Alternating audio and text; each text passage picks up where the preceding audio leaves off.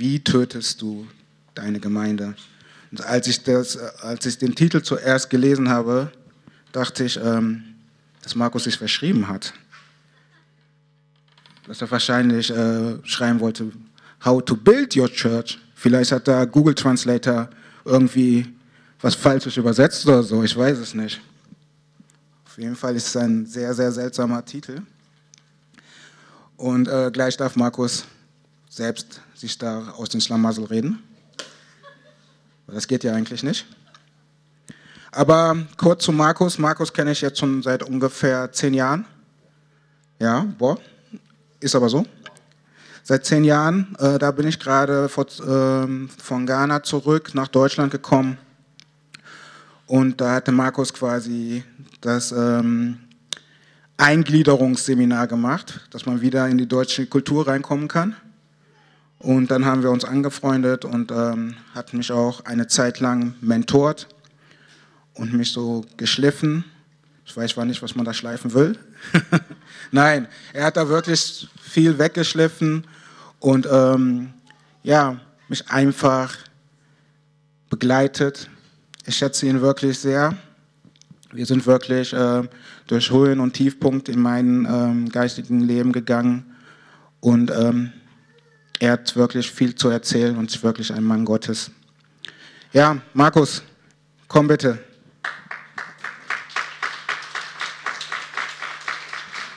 Ich würde gerne noch kurz für dich beten. Ja, Herr, danke für Markus, Herr. Danke für seine scharfe Zunge. Danke, dass du ihn wirklich ähm, benutzen möchtest, Herr, um den religiösen Schleier zu zerreißen reißen und die Leute wirklich in Freiheit zu führen, Herr. Ich danke dir für einen visionären Geist, Herr, der auf ihn thront wie eine Krone. Ich danke dir einfach, Herr, dass du seine Hände gesalbt hast, um Frucht hervorzubringen. Ja, ich danke dir, Herr, dass er ein Multiplikator ist und dass er wirklich Leute in die Freiheit führen möchte.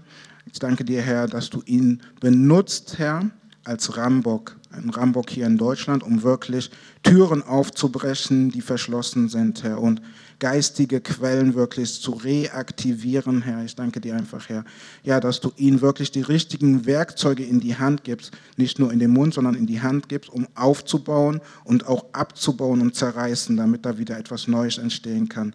Danke, dass du ihn so reichlich gesegnet hast. In Jesu Namen. Amen. Amen und guten Morgen. Na, guten Morgen CZK, schon wach? Also ihr habt ja alle keine Ausrede, ihr habt ja alle eine Stunde länger geschlafen, richtig? Ging es euch so wie uns? Ihr seid irgendwann aufgewacht und habt festgestellt, oh, wir haben die Uhr nicht umgestellt. Ja? Okay, also alle wach, oder? Ja, ich brauche erstmal einen großen Applaus heute Morgen für zu Hause, besonders für Zack und Natalie, die sind krank. Können wir mal einen ganz großen Applaus geben und sagen, seid gesund im Namen Jesu. Ja. Und natürlich alle anderen zu Hause am Video auch. Ich weiß, dass mein Freund Peter sich irgendwann im Laufe der nächsten Woche die Predigt von heute Morgen anguckt. So deswegen, ihr kennt alle nicht Peter, aber könnt ihr mir den Gefallen tun und rufen, Peter, wir kennen dich nicht, aber wir lieben dich. Können wir das machen? Also, drei, vier. Die kennen dich wirklich nicht, sonst würden sie sowas nicht sagen, Peter, aber schon mal gute Grüße nach Hause. Alles klar. Alles klar, ihr Lieben. Seid ihr bereit? Ja? Schön für alle, die zum ersten Mal da sind. Ich habe so ein paar Leute gesehen. Luigi ist auch irgendwo oder vielleicht nicht mehr, ist auch egal. Fakt ist, heute Morgen, ich freue mich riesig. Das letzte Mal, als ich bei euch war, das war der offizielle Aussendungsgottesdienst für Simon und Mirjam. Mit Simon telefoniere ich jede Woche und es ist so toll zu sehen, dass eine Familie umzieht in eine völlig neue Gegend, noch keine Wohnung hat, es ist nicht klar, was passiert und trotzdem wird er von Jesus erzählt, trotzdem wird da bereits Gemeinde gegründet und so weiter. Seid ihr stolz auf die beiden? Ja? Ich habe euch beim letzten Mal gesagt, das ist ein Punkt, wo ihr wirklich euch fühlen solltet wie CZK, CZK, das ist ein guter Platz. Wenn schön wird, senden wir aus. Ich glaube, es war das zweite Telefonat nach dem Gottesdienst mit Zack. Da sagt Zack auf einmal, ich denke, wir sollten im September nach Israel gehen. Dankeschön. Das habe ich auch gedacht in dem Moment, aber nicht so Halleluja, sondern Halleluja. Weil wenn du eins begriffen hast, gute Leitung ist wertvoll und wenn gerade einer der Pastoren umzieht, um Gemeinde zu gründen, willst du nicht gerade, dass der andere Pastor auch noch nach Israel geht für sechs Wochen. Das willst du eigentlich nicht. Und wir haben zusammen gebetet und der Heilige Geist sagt, ja, das ist extrem wichtig, dass Zack und Natalie gehen für die sechs Wochen. Und ich wusste in meinem Herzen, das wird nicht leicht, weil dann wird die nächste Generation von Pastoren merken, was Zack und Simon eigentlich die ganze Zeit tun. Und ihr könnt gern, das wäre meine Empfehlung, ihr könnt gern auf Micha oder Roman oder Jochen oder Chris zugehen im Anschluss und mal fragen, na, wie war es denn? Weil auf einmal merkst du, was es wirklich bedeutet, eine Gemeinde wie das CZK zu leiten. So deswegen reden wir heute Morgen über ein Thema, über das wir heute Morgen reden, weil die Probleme sind nicht da und man sollte über Probleme reden, wenn sie nicht da sind. Dann habt ihr das alles schon mal gehört, wenn die Probleme kommen. Versteht ihr, was ich meine? Ja? Du redest mit deinen Kindern über Sex nicht, wenn sie 15 sind, sondern wenn sie 12 sind. Dankeschön. Wenn du es verpasst hast, mach es beim zweiten besser, okay?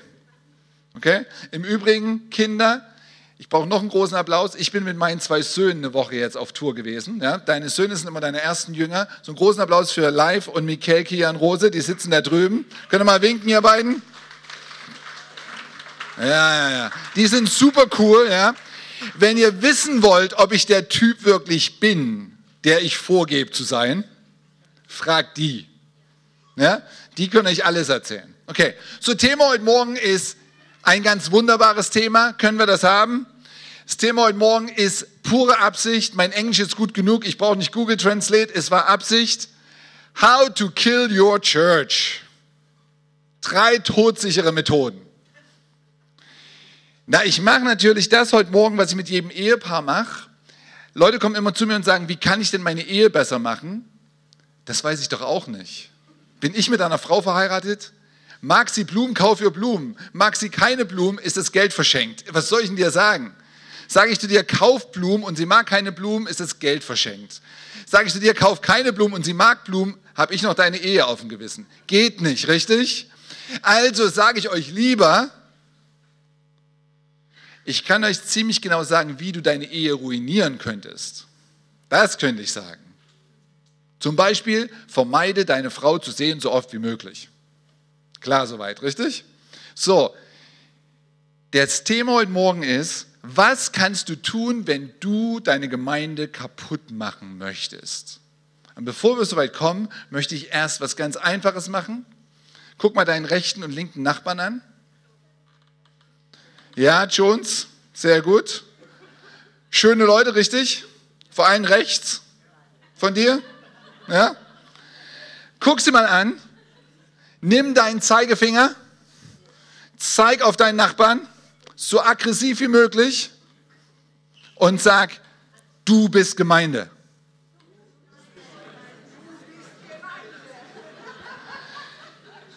Na, weil Gemeinde beginnt nicht Sonntagmorgen mit 150, 200, 250 Leuten, sondern Gemeinde beginnt, wenn zwei oder drei im Namen Jesu zusammen sind. Na, Gemeinde bist nicht du allein. Nie. Du kannst nicht allein Gemeinde sein. Du kannst im Wald spazieren gehen Sonntagmorgen, du kannst die Vögel zwitschern hören, du kannst noch mitzwitschern und das ist ein toller Lobpreis, aber das ist nicht Gemeinde, das bist du und Gott.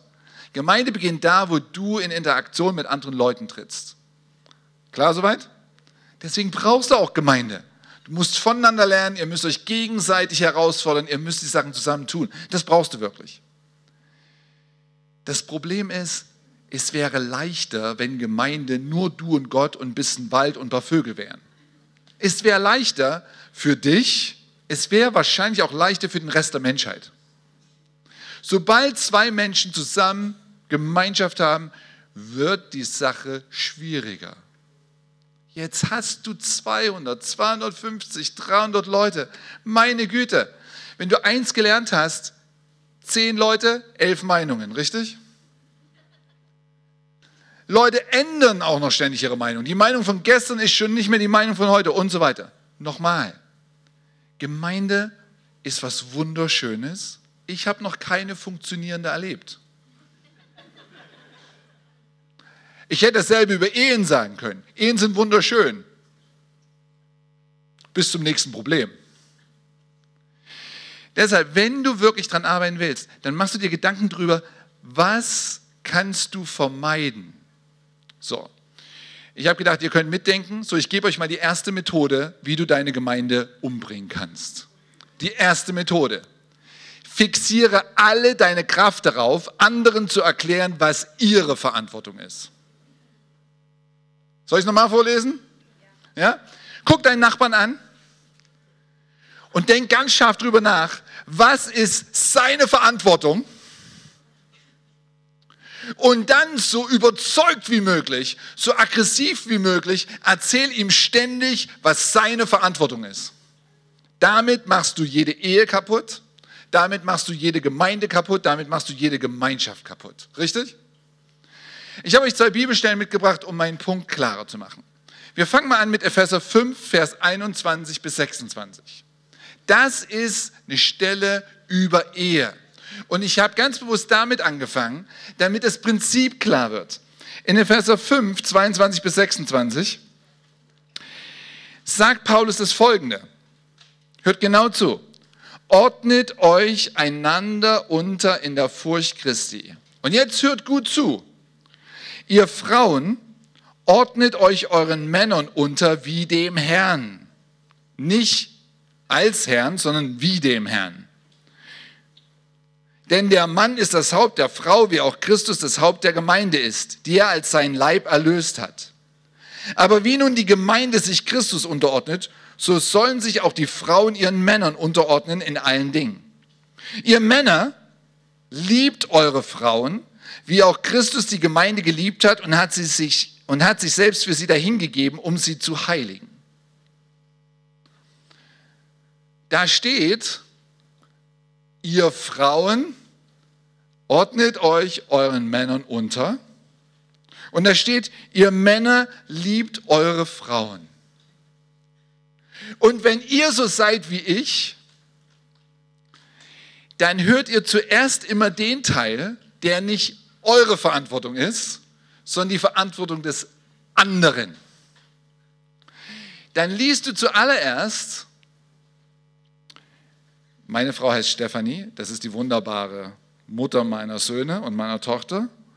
Dann liest du zuallererst, Stefanie, du sollst dich unterordnen, damit ich dich lieben kann. Und wenn du Stefanie bist, dann liest du zuallererst, Markus, wenn du mich genug liebst, dann fällt es mir leicht, mich unterzuordnen. Richtig? Ihr müsst nicht mal die Bibel nehmen. Ihr müsst nur mit dem Auto in der Hauptverkehrszeit durch Karlsruhe fahren. Und ihr werdet genau das Verhalten in eurem Herzen permanent entdecken. Es ist unglaublich, welche Begriffe in meinem Herzen hochkommen, wenn ich mit dem Auto in der Hauptverkehrszeit durch Berlin fahre. Ich war mir gar nicht bewusst, dass ich in der Lage bin, solche Wörter zu denken. Ich bin lang genug mit Jesus unterwegs, dass sie nicht über meine Lippen kommen, aber in meinem Herzen sind die da. Weil ich bin natürlich auch überhaupt nicht darauf fokussiert, was das Verkehrsschild mir an Verantwortung gibt. Ich bin nur darauf fokussiert, dass alle anderen ihrer Verantwortung nicht nachkommen.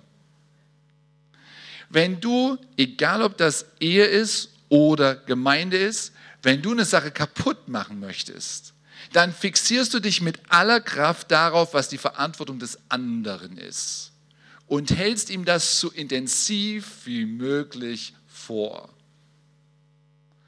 Ich weiß nicht, ob es euch so geht wie mir. Mich stören normalerweise Sachen nicht. Ich bin relativ gut. Ist es unaufgeräumt? Schaffe ich. Ist es sehr aufgeräumt? Schaffe ich. Ich schaffe das alles. Leben Leute mit einem extrem engen Zeitplan, halte ich aus. Sind Leute eher so total lässig, halte ich aus, bis mein Gegenüber mich kritisiert. In dem Moment, wo jemand zu mir sagt, Markus, du hast auch ein bisschen angesetzt um die Hüfte, oder? Oh, ich sag euch, die Gedanken, die hochkommen, das sagst du mir? Guck mal deinen Haaransatz an, mein Freund. Das letzte Mal, als ich dich gesehen habe, war er noch knapp überhalb von der Stirn. Jetzt ist er fast hinten am Hals. Da kommen Gedanken hoch, die glaube ich gar nicht, dass die hochkommen. Die sind auf einmal da.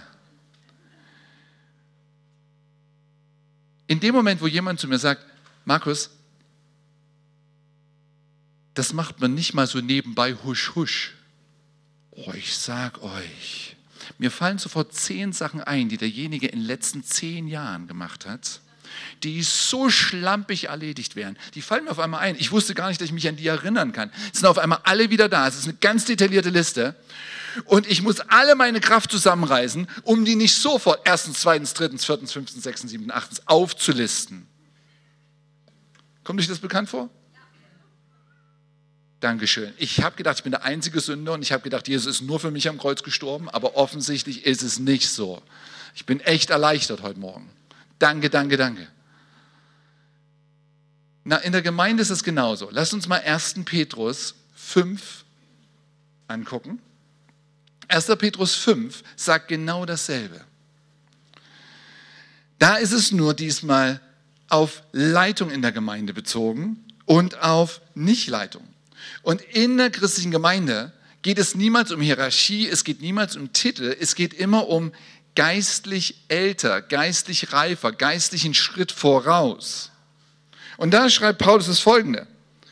Die Ältesten unter euch ermahne ich, ich Paulus, der Mitälteste und Zeuge der Leiden Christi, der ich auch teilhabe an der Herrlichkeit, die offenbart werden soll. Ja? Also nochmal, Paulus sagt ganz bewusst hier, ihr Pastoren, ihr seid nicht Pastoren, weil ihr einen Titel habt. Ihr seid Pastoren in dieser Gemeinde, weil ihr an Erfahrung voraus seid. Weil ihr die Jüngeren leiten könnt aufgrund eurer Erfahrung. Da sagt Paulus, weidet die Herde Gottes, die, ich euch an, die euch anbefohlen ist. Weidet sie. Achtet auf sie, nicht gezwungen, sondern freiwillig, wie es Gott gefällt. Nicht um schändlichen Gewinns willen, sondern von Herzensgrund nicht als Herrn über die Gemeinde, sondern als Vorbilder der Herde. So werdet ihr, wenn erscheinen wird der Erzhirte, die unvergängliche Krone der Herrlichkeit empfangen. Das ist der eine Teil, richtig? Das ist der Teil an die Älteren. Und dann, nicht, nicht Paulus, Verzeihung, wir sind im Petrusbrief, Verzeihung. Und dann schreibt Petrus, desgleichen ihr Jüngeren im Glauben, ihr, die ihr wisst, ihr solltet von denen lernen, ordnet euch den Ältesten unter um klarzumachen, worum es geht. Alle aber miteinander haltet fest an der Demut, denn Gott widersteht den Hochmütigen, aber den Demütigen gibt er Gnade. So demütigt euch nun unter die gewaltige Hand Gottes, damit er euch erhöht zu seiner Zeit. Alle eure Sorge werft auf ihn, denn er sorgt für euch. Selbes Prinzip, richtig? Ganz klarer Verantwortungsbereich. Wenn du Pastor bist, wenn du einen Hauskreis oder eine Hausgemeinde leitest, dein Verantwortungsbereich. Komm deinem Verantwortungsbereich nach. Wenn es euch so geht wie mir, das Erste, was ihr lest, ist, die, die mir anbefohlen sind, die wollen ja nicht wirklich. Ich könnte ausflippen, wenn ein Lehrleiter zu mir sagt, Markus, die wollen nicht wirklich. Es ist die beste Ausrede für den Leiter wenn meine Kinder nicht den Abwasch machen wollen, verstehe ich das total. Als ich 13 Jahre alt war, wollte ich auch den Abwasch nicht machen. Selbst heute möchte ich den Abwasch nicht machen. Ich habe nur keine Wahl. Meine Kinder wollen den Abwasch nicht machen. Es ist meine Aufgabe, sie zu erziehen, sie zu unterrichten, mit ihnen so weit zu kommen Nicht mich hinzustellen und zu sagen, die wollen ja nicht. Aber das ist das Erste, was ich fühle. Das ist das Erste, was ich fühle.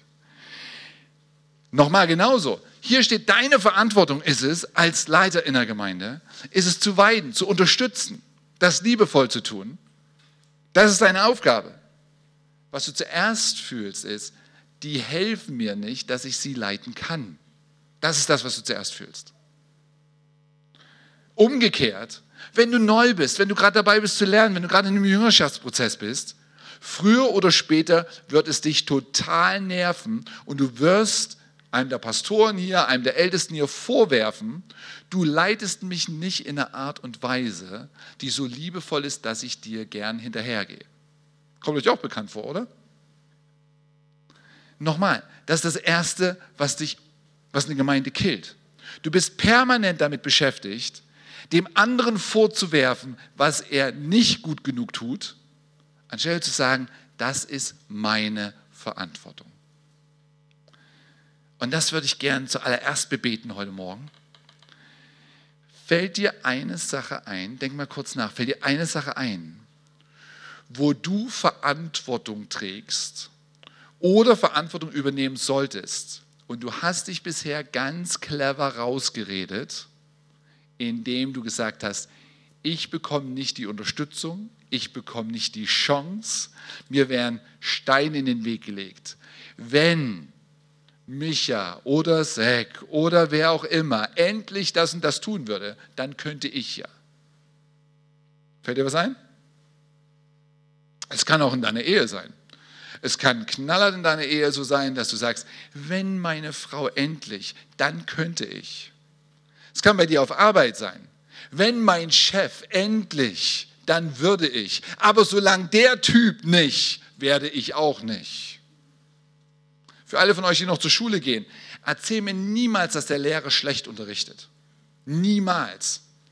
Du hast immer das Buch, du kannst es immer zu Hause lesen. Erklär niemals jemand anders schuldig, dass du deiner Verantwortung nicht nachkommst. Du kannst auf denjenigen zugehen, du kannst einen Wunsch äußern, aber du kannst sie nicht rausreden mit dem, was jemand anders nicht gut macht, dass du deiner Verantwortung nicht nachkommst. Soll ich den Punkt nochmal sagen? Du kannst immer kommen und sagen, kannst du mir bitte anders helfen? Kannst du mich bitte anders unterstützen? Aber du kannst nicht sagen, solange du nicht machst, werde ich auch nicht. Deine Verantwortung ist deine Verantwortung, egal was jemand anders macht. Normalerweise gibt es hier viele Amen, ihr Lieben. Und ja, jetzt, weil ich es gesagt habe, ne? Jetzt, weil ich es gesagt habe. Okay. Habt ihr so einen Punkt? Dann würde ich gerne kurz beten mit euch. Ich möchte, dass ihr heute Morgen wirklich zu Jesus sagt, ich kehre um. Ich möchte, dass meine Verantwortung meine Verantwortung ist. Klar? George, du nix? Also ganz ehrlich, George ist für mich ein Vorbild. Ich bin heute Morgen reingekommen, George und Claudia standen hier schon, Jones hat schon rumgeklimpert da hinten auf den Trommeln und so weiter. Und ich sage so, George, leite Lobpreis nicht schüchtern. Dann sagt George, ich bin schüchtern. Und jeder, der George kennt, weiß, dass George schüchtern ist. Richtig? Ja. Wir müssen nicht so tun, als wenn wir es nicht wären. Jeder, der George kennt, weiß, dass der Mensch schüchtern ist. Da habe ich gesagt, das gibt dir kein Recht, schüchtern zu leiten. Und George hat nicht schüchtern geleitet. Hat seine Stimme hochgehoben, war hat eine der schönsten Stimmen hier. Und wenn George frei Lobpreis leitet, ist immer der Heilige Geist im Raum. Immer, oder?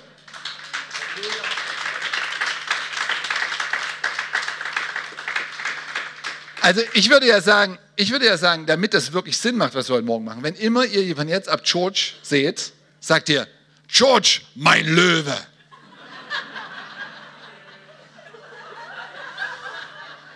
Damit der Mann sich dran gewöhnt, damit der Mann sich dran gewöhnt, es spielt überhaupt keine Rolle, wie er wahrgenommen wird. Du kannst immer brüllen wie ein Löwe, weil dein Gott ist immer derselbe Gott, richtig? Egal wie du dich fühlst. Egal wie du dich fühlst. Ihr sollt das wirklich machen. Ich habe einen Freund, als ich den kennengelernt habe, haben den alle Cherry genannt. Weißt du, so wie Tom und Jerry. Das war ein unglaublich fähiger Mann, unglaublich clever, hatte seinen Doktor und alle haben ihn Cherry genannt. keiner wusste, warum sie ihn Jerry genannt haben, weil eigentlich ist sein Name Jagathisvaran Tambiraja. Jetzt versteht ihr, warum sie ihn Jerry genannt haben, richtig? So, es war eine Veranstaltung wie heute Morgen und da sitzt dieser Jerry, der gerade dabei ist, ein Leiter im Reich Gottes zu werden. Und ich denke so, nee, das funktioniert so nicht, mein Freund. Wenn die dich weiter Jerry nennen, verhältst du dich wie die kleine Maus, die immer von Tom gejagt wird. Das funktioniert nicht. Ich mache jetzt, ich habe es niemals davor gemacht, ich mache jetzt das, was Jesus gesagt hat, ich gebe dir einen neuen Namen. Da habe ich gesagt, Jerry, von jetzt an haben alle dich Jagger zu nennen. Weil Jagger klingt wie Jagger, klingt wie Krieger, klingt wie du haust sie alle klein. Du bist ein Mann, auf dich kann man sich verlassen.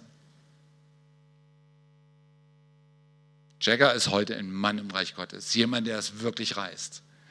So, George, mein Löwe.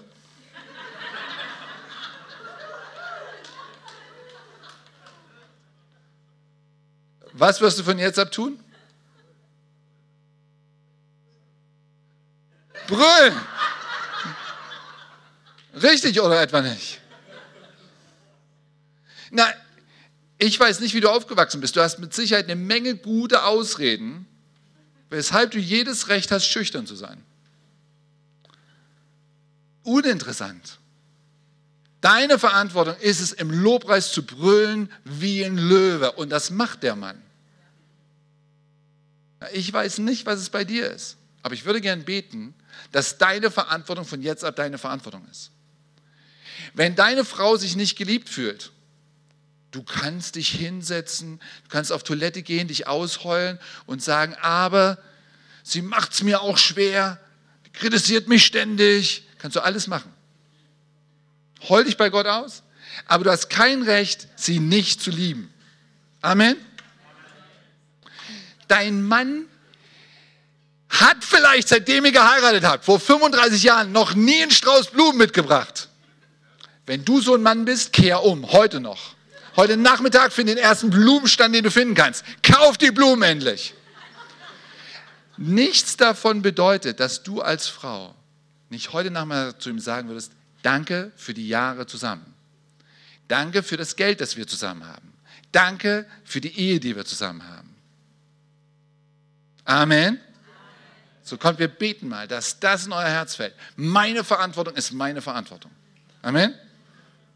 Erster Punkt. Vater im Himmel. Ich weiß, dass die Bibel sagt, wir sind falsch gewickelt. Ich verstehe, dass wir es nicht hinbekommen. Ich verstehe, wie schwer das alles ist. Aber heute Nachmittag komme ich zu dir und ich bitte für mich selbst und ich bitte dich für alle meine Freunde hier. Ich möchte dich bitten, dass wir uns selbst ansehen und sagen, Gott sei Dank haben wir Verantwortung bekommen. Und ich möchte diese Verantwortung wahrnehmen. Ich möchte gut sein mit meiner Verantwortung. Ich möchte nicht das, was andere nicht tun oder schlecht tun, benutzen, um zu sagen, es ist nicht mehr meine Verantwortung.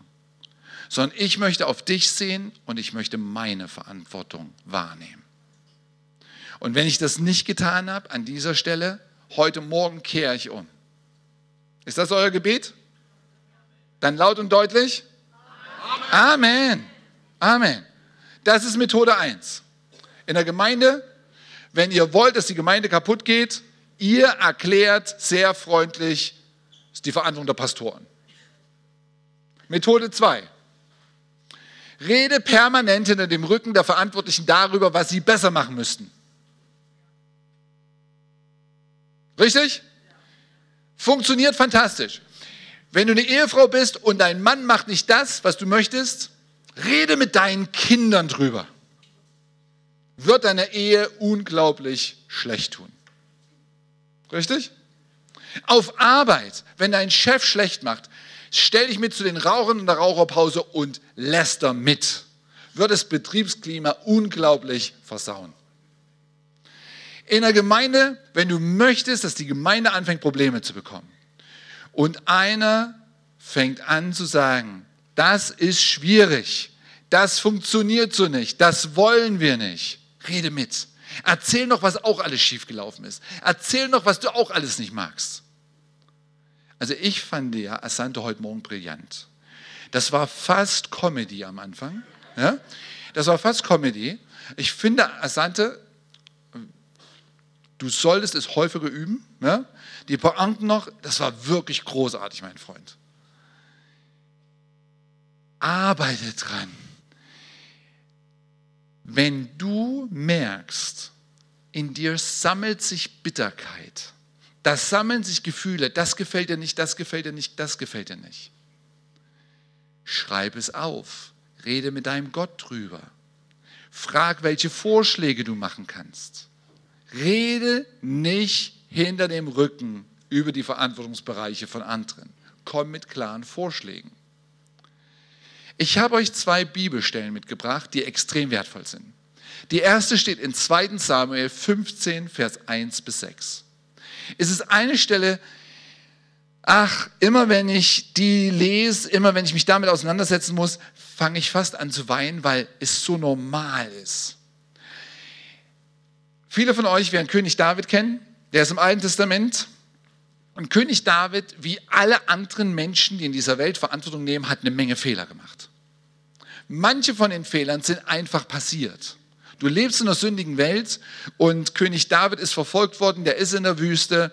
Und wenn man in der Wüste unterwegs ist, dann gibt es nicht genug zu essen für alle. Und dann können Fehler einfach nur passieren, weil die Umstände so sind. König David hat aber auch Fehler gemacht, die du nicht machen solltest.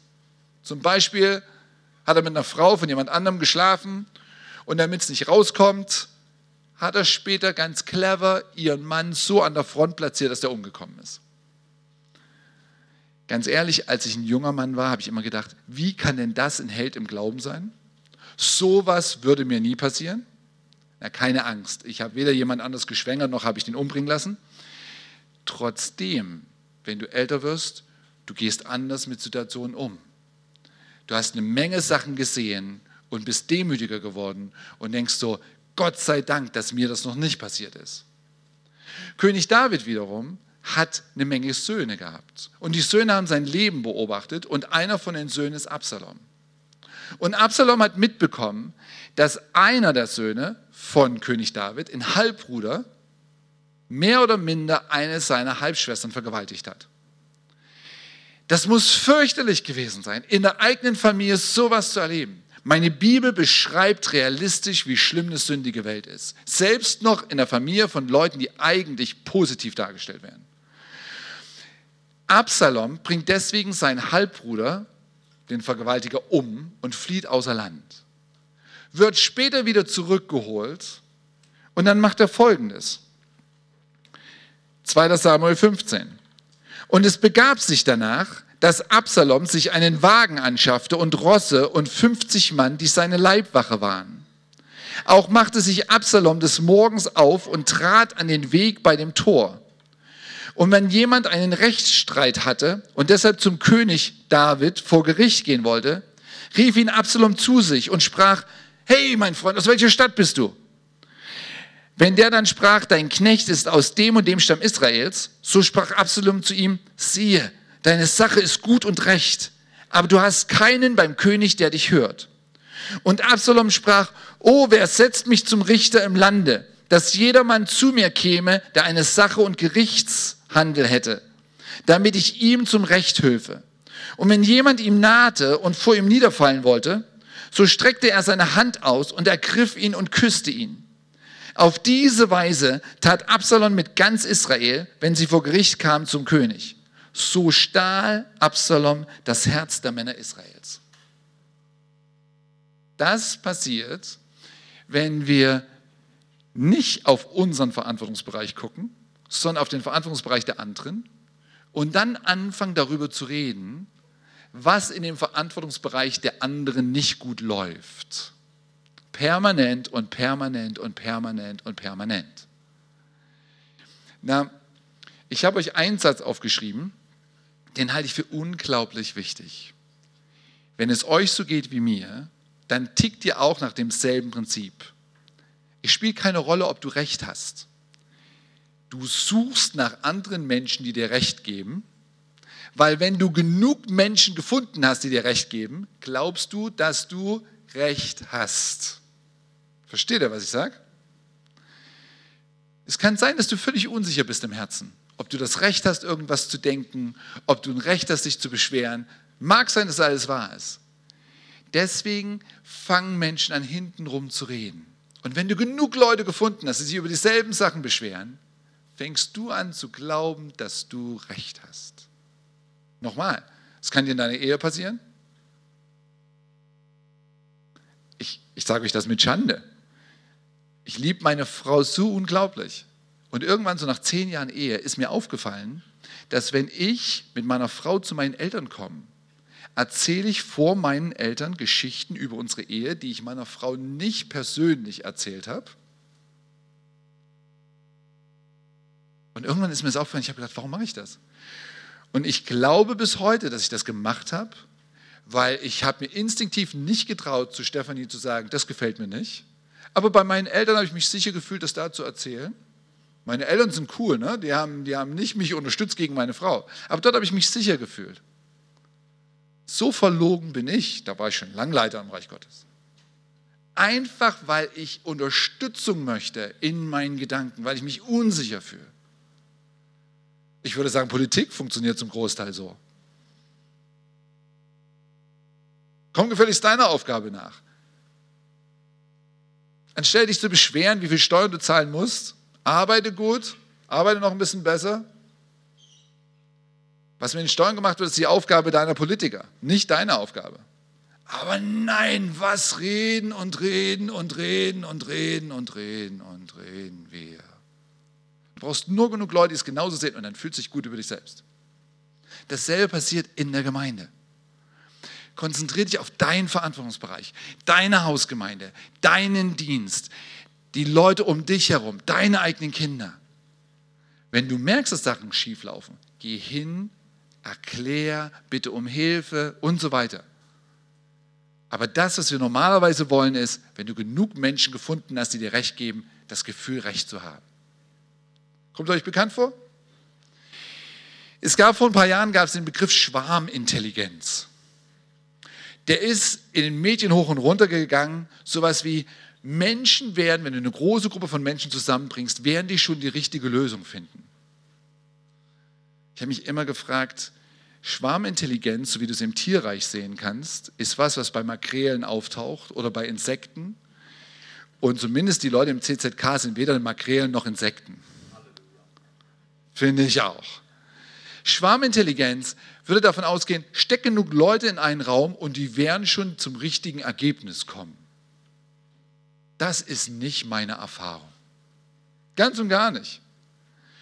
Ich würde immer sagen, wenn du wirklich beobachten möchtest, was Gott in der Gemeinde sagt, nimm dir einen Morgen wie heute Zeit und bitte jeden ganz allein zu beten und aufzuschreiben, was er in dem Moment von Gott hört.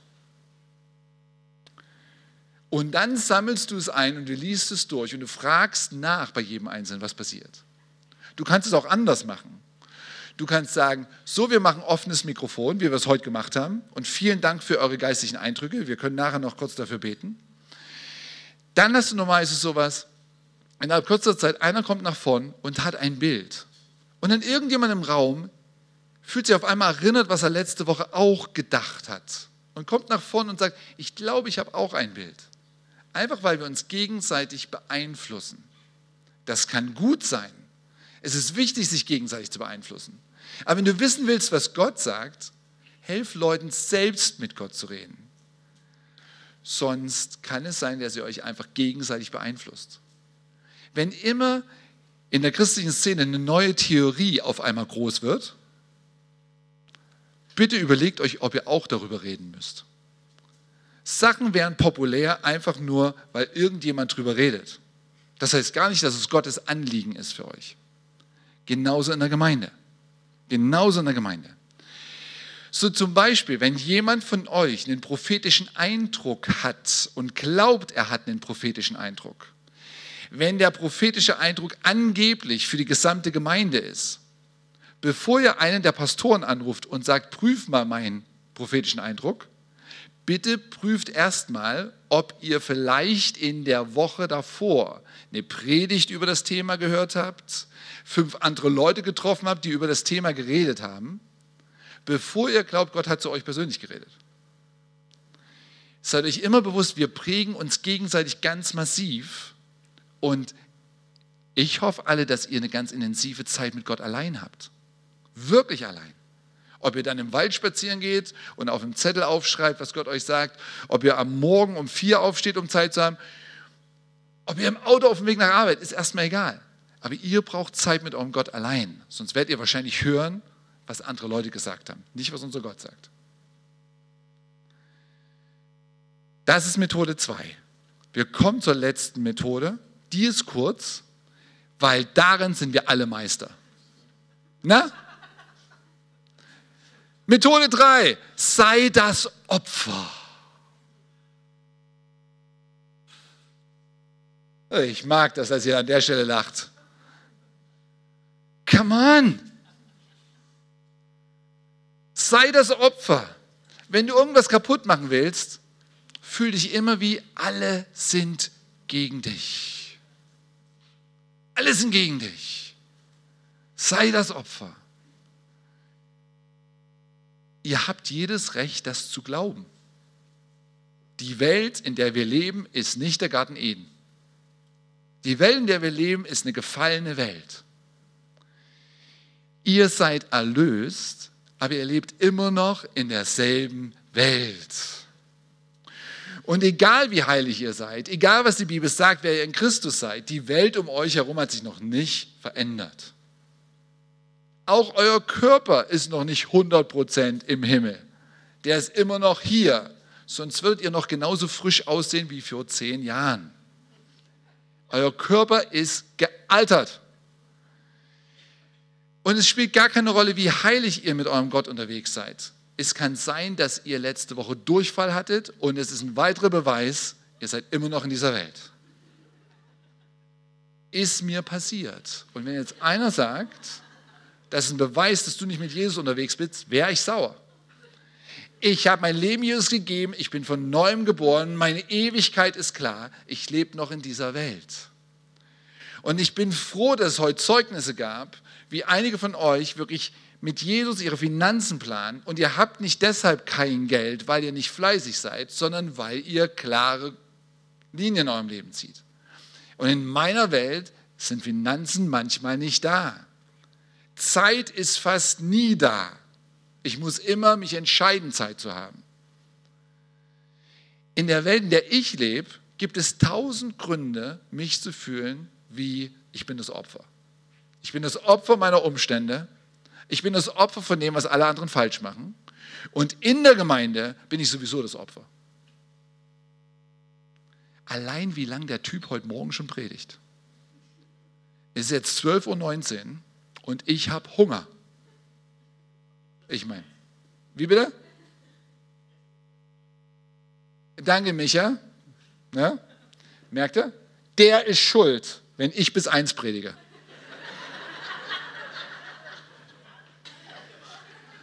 Jetzt kann ich predigen, weil wir haben den Schuldigen ausgemacht. Micha Knorr ist schuld. Am Ende könnt ihr ihn steinigen, nicht mich. Aber ihr versteht das Prinzip, richtig? Ich muss mich ständig neu entscheiden zu sagen, ich weigere mich, das Opfer zu sein. Ich werde heute aufstehen und sagen, es ist ein Privileg zu leben. Es ist ein Privileg, die Stimme meines Gottes zu kennen. Es ist ein Privileg, beten zu können. Es ist ein Privileg, morgens aufzuwachen. Es ist ein Privileg, mich anzugucken und zu denken, fast 50, aber immer noch frisch wie der Morgentau. Es ist ein Privileg, verheiratet zu sein mit meiner Frau. Es ist ein Privileg, eine wunderbare Tochter zu haben, wie ich sie habe, und zwei Söhne. Es ist ein Privileg, die erziehen zu dürfen. Auch wenn es nicht immer ganz leicht ist. Aber es ist ein Privileg. Es ist ein Privileg, in Deutschland zu sein und so abgesichert zu sein finanziell. Es ist auch ein Privileg, nicht immer genau zu wissen, wie viel Geld kommt, weil es hilft mir, mich auf meinen Gott zu verlassen. Es ist ein Privileg, Freunde zu haben und es ist auch ein Privileg, Menschen in meinem Leben zu haben, die mich nicht mögen, weil ich mit Jesus unterwegs bin. Es ist ein Privileg, sich entwickeln zu dürfen. Und ja, jedes Privileg kostet. Na, ich hoffe, ihr könnt sagen, es ist ein Privileg, im CZK zu sein. Amen. Ich hoffe, ihr könnt das wirklich sagen. Nicht, weil das CZK die beste, tollste, schönste Gemeinde auf der ganzen Welt ist. Nach wie vor besteht das CCK aus Menschen, die in einer sündigen Welt leben. Es gibt genug Probleme. Aber es ist ein Privileg. Es ist ein Privileg, mit Leuten unterwegs zu sein, die sich getrauen, in mein Leben reinzusprechen. Auch wenn sich gestern es angefühlt hat wie, wer bist du denn, um so mit mir zu reden? Er hat sich wenigstens getraut. Besser in einer Gemeinschaft zu sein, wo sich jemand getraut, als in einer Gemeinschaft zu sein, wo sich niemand getraut. Es ist ein Privileg, einen Simon und eine Miriam auszusenden, auch wenn die bitterlich in Karlsruhe fehlen werden. Es ist ein Privileg, Zack und Natalie in Israel gehabt zu haben, egal was als nächstes daraus kommt, weil es prägt euch. Es ist ein Privileg, Pastoren zu haben, wie Micha und Roman und Chris und Jochen ich hoffe, die hören das von euch. Ich hoffe, heute beim Mittagessen geht er auf Chris zu und sagt, Chris, ich muss dir jetzt mal sagen, ist es okay, wenn ich nicht auf die Knie falle und dir die Hand küsse, wie Absalom das gemacht hat, sondern einfach nur, danke Chris. Es ist ein Privileg. Es ist meiner Meinung nach ein Privileg, die Arbeit hier finanzieren zu dürfen. Ich denke, das ist wirklich ein Privileg. Ich kann euch nur sagen, ich als Leiter muss mich nach 1. Petrus 2, 1. Petrus 5 immer fragen, bin ich liebevoll genug mit den Menschen, die ich leite? Immer. Immer. Und ich bin ständig herausgefordert und denke so, wahrscheinlich mache ich permanent Fehler. Wisst ihr, wie schwer es ist, Leute seit zwei, seit fünf, seit zehn Jahren zu kennen und zu wissen, wenn ich das Thema in ihrem Leben anspreche, ich weiß schon ganz genau, was für eine Reaktion kommt. Kommt, das wisst ihr doch ganz genau. Alle, die von euch verheiratet sind, ihr wisst ganz genau, es gibt die Punkte, da ändert sich mein Mann nicht. Und was denkst du, was du tun musst? Ich sage es einfach noch einen Schritt vehementer. Noch ein bisschen lauter, noch ein bisschen genervter, damit es ankommt. Und du kannst dir sicher sein, es kommt noch weniger an. Es führt nur noch zu mehr Ärger. Als Leiter in der Gemeinde, du hast dasselbe Problem. Du denkst so, mein Freund, das ist ein Problem und das ist schon ein Problem seit einer langen Zeit. Wie kann ich es denn ansprechen, ohne dass du ärgerlich wirst, ohne dass du dich verletzt fühlst? Wie kann ich es denn ansprechen, sodass du dich geliebt fühlst? George, ich hoffe, all das mit George, mein Löwe, hat dich ermutigt. Hat es? ja. Okay. Schon ein bisschen. Versteht ihr? Mache ich es nicht, habe ich das Problem, dass ich George nicht ermutigt habe. Mache ich es, habe ich das Problem, dass George sich unter Umständen fühlt. Warum hat Markus fünf Minuten seiner Predigt nur mit mir verbracht? Hat er sich nicht auf jemanden. Okay, Jones, jetzt bist du. Versteht ihr? Als Leiter, egal was du machst, du bist immer der Dumme. Ermutige ich George nicht, habe ich ihn nicht ermutigt. Ermutige ich ihn, war es vielleicht nicht in dem Stil, der George ermutigt hat. Ach du meine Güte. Ich meine, als Leiter ist es noch schlimmer. Predige ich heute Morgen über das Thema, weiß ich, dass Gott wollte, dass ich darüber predige. Kann sein, dass ihr alle sauer seid, dass ich darüber heute Morgen gepredigt habe. Predige ich über was, was ihr hören wollt, ist mein Gott mit mir sauer. Ist noch schlimmer. Äh, das ist Leiterschaft. So, ich kann euch doch nicht sagen, wie ihr mit Sachen umgehen müsst. Ich kann nur sagen, wenn einer der Leiter zu euch kommt und getraut sich in euer Leben reinzusprechen, geht nicht auf die Ich bin das Opfer-Perspektive. Hört es euch an, schreibt es auf, lasst es setzen, seid nicht beleidigt, fühlt euch nicht angegriffen, sondern einfach Halleluja. Gepriesen sei der Name des Herrn. Ich denke erstmal eine Woche drüber nach.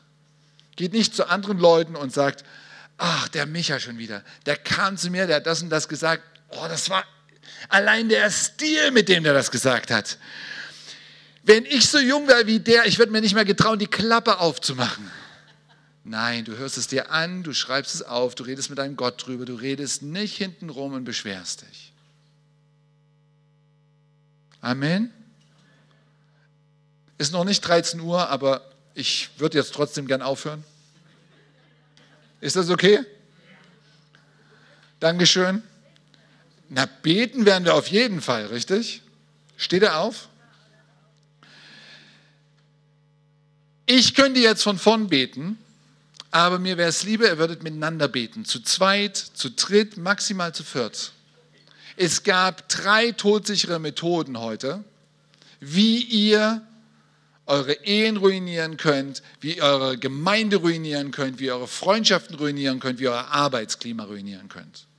Ich möchte, dass ihr euch zu zweit, zu dritt in kleine Gruppen stellt und euch kurz erzählt, was ihr verstanden habt, wovon ihr umkehren müsst und dann betet ihr füreinander. Ja? So, hier drüben, ja genau, die drei Frauen, die machen es genau richtig. Sucht euch jemand. Wenn jemand zum ersten Mal da ist, bleibt einfach allein stehen, dann kommt schon jemand auf euch zu ja, dann kommt schon jemand auf euch zu. Ja. Aber so, dass ihr wirklich heute Morgen ehrlich seid miteinander. Das alles macht gar keinen Sinn, wenn ihr nicht ehrlich seid. Alles klar? Los geht's!